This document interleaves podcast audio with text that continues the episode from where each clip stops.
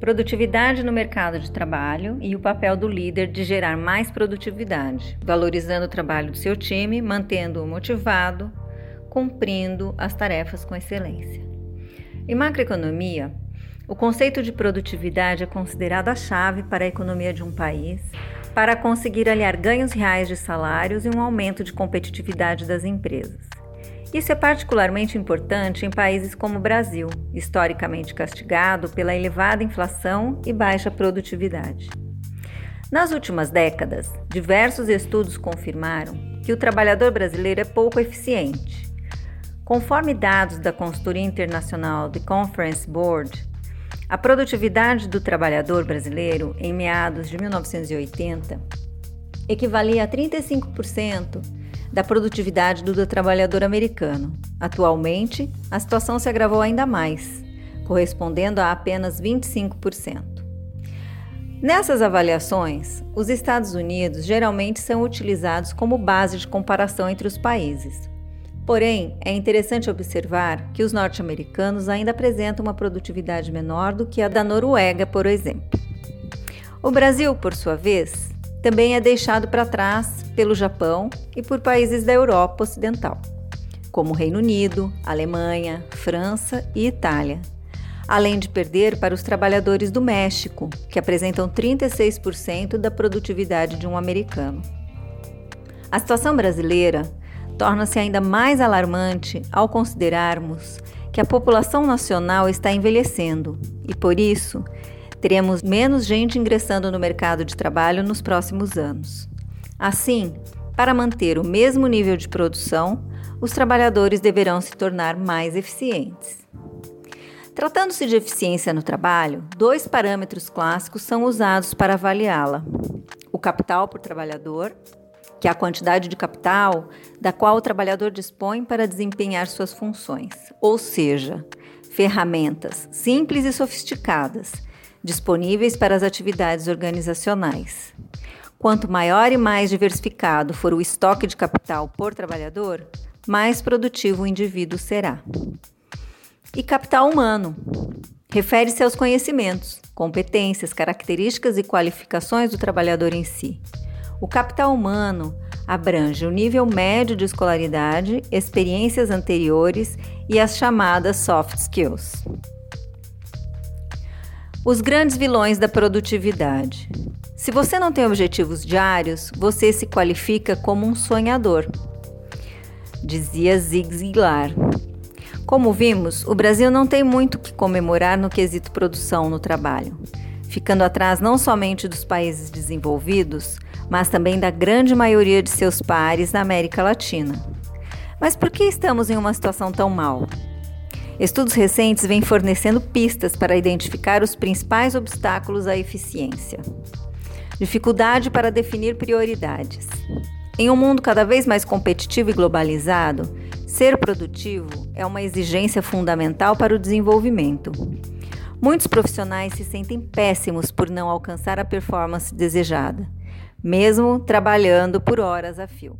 É comum que eles cheguem esgotados ao final do dia e, ao mesmo tempo, culpados por não ter conseguido realizar quase nada do que era necessário. Isso geralmente ocorre quando o indivíduo desconhece a diferença básica entre ocupado e produtivo. Uma pessoa simplesmente ocupada é aquela que nunca tem tempo para nada, pois está sempre fazendo algo que muitas vezes não é urgente e nem sequer importante. Como um siri dentro de uma lata. O ocupado só faz barulho e não realiza nada efetivamente. O produtivo, por outro lado, também pode ser que tenha uma agenda cheia de compromissos, mas é capaz de planejar e priorizar tarefas. Podemos dizer, portanto, que produtividade não significa conseguir fazer tudo, mas sim executar o que é mais necessário e relevante naquele momento. Baixa qualificação. A baixa qualificação do trabalhador brasileiro, especialmente, é um dos mais significativos empecilhos à produtividade. Em todos os setores da economia no Brasil, ainda é elevado o índice de analfabetismo funcional, capacidade de reconhecer letras e números. mais incapacidade para entender textos simples e efetuar operações matemáticas elaboradas. Essa deficiência frequentemente dificulta a leitura de um manual, por exemplo, além de impossibilitar o domínio sobre ferramentas de cálculos, planejamentos que poderiam melhorar o rendimento do trabalhador.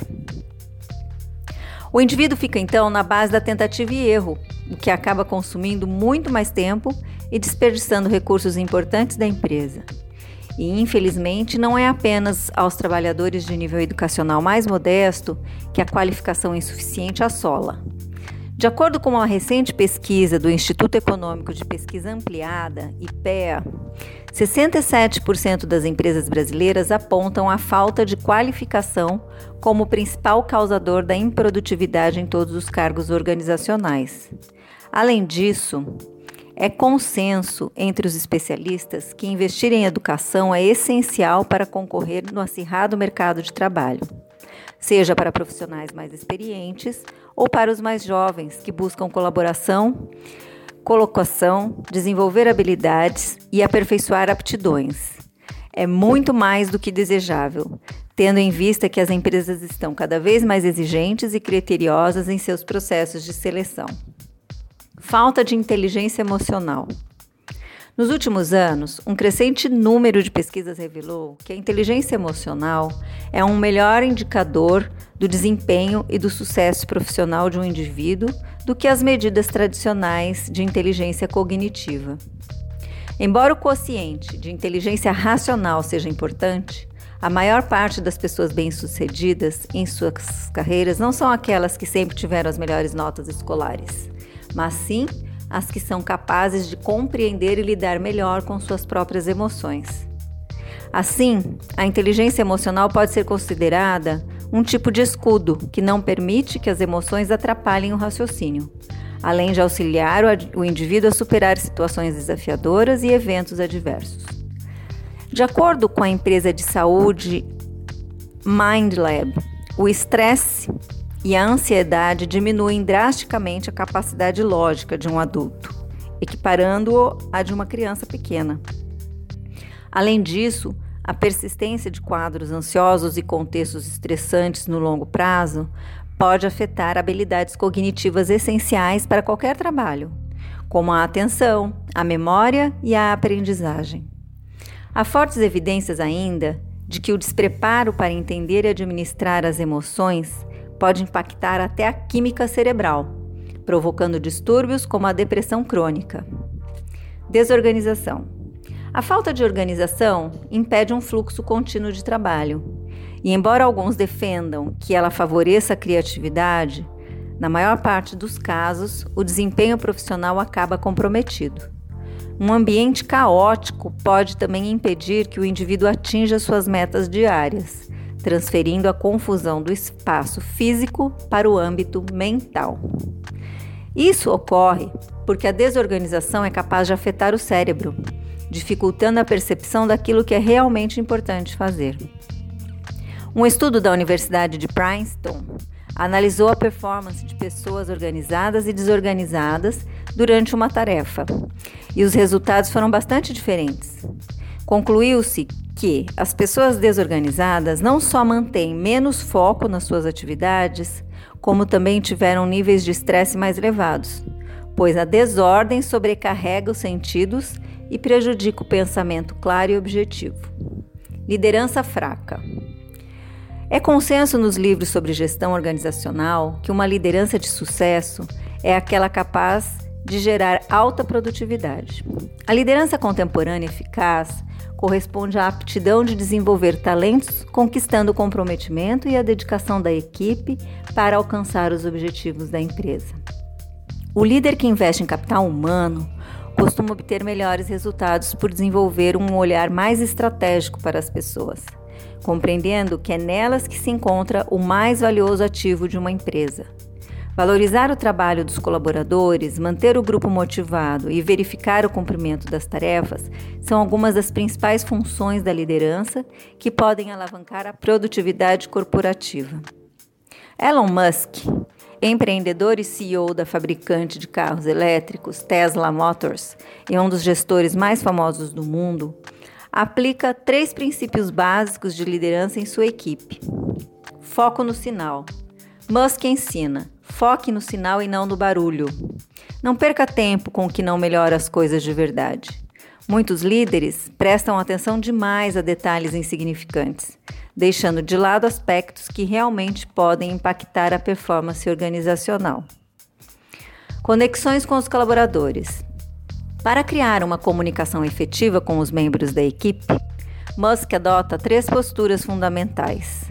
Expressa seus sentimentos, demonstra que se importa e expõe suas ideias de liderança. E parecer da equipe. Quando Elon Musk se reúne com sua equipe e alguém não se manifesta, ele faz mostrar que espera que todos participem e deem suas opiniões sobre o assunto tratado. Desse modo, obtém um feedback dos funcionários e atinge uma visão mais abrangente do negócio, tornando-se capaz de enxergar a empresa como um todo. Ocupado, porém improdutivo. Além da improdutividade pura e simples, existe ainda outra forma mais sutil de ineficiência, a ocupação improdutiva, Segundo Jerônimo Temel, autor de Produtividade para quem quer tempo, as duas queixas mais comuns das pessoas no trabalho são saber o que deve ser feito e como fazer, mas procrastinar. Ter a impressão de que nunca há tempo suficiente para o que realmente importa. Em ambos os casos, o problema é que quem passa o dia se ocupando não consegue produzir. Para Temel, as chamadas tarefas de produção são as que não devem ser ignoradas jamais uma vez que guiam a pessoa em direção a seus sonhos e objetivos de longo prazo. As tarefas de ocupação, por outro lado, são as atividades que não acrescentam verdadeiro valor à vida de quem as desempenha, ou seja, podem ser renegadas sem qualquer prejuízo sério. A fórmula para o sucesso, portanto, é diminuir as tarefas dispensáveis. Um típico ocupado conversa com alguém enquanto confere o celular perde encontros com os amigos e não tem tempo para cuidar nem da própria saúde.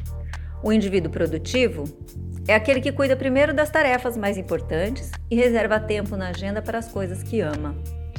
Paradoxalmente, o produtivo é aquele que realiza mais trabalhando menos, pois é capaz de cortar programas desnecessários, jogar menos conversa fora e se concentra mais no trabalho durante o expediente. Para finalizar, o autor apresenta cinco passos para deixar de ser só ocupado e tornar-se de fato produtivo. 1. Um, adoção de uma agenda semanal de prioridades. O foco aqui é produzir, não se ocupar. 2.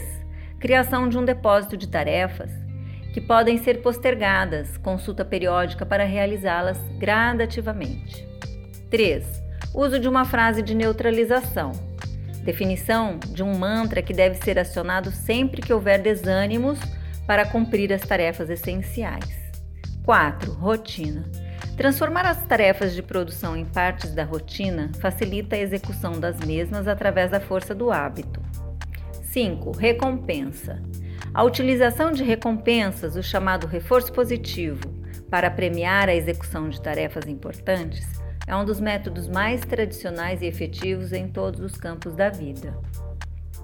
Para sua carreira e ou empresa decolar, a Felipelli oferece cursos e assessments exclusivos para desenvolver competências relacionadas à inteligência emocional e à liderança, sempre atuando de forma proativa em favor da verdadeira produtividade. Eu sou Gisele Saad, gestora da rede Felipelli. Acreditamos que compartilhar conhecimento é somar força.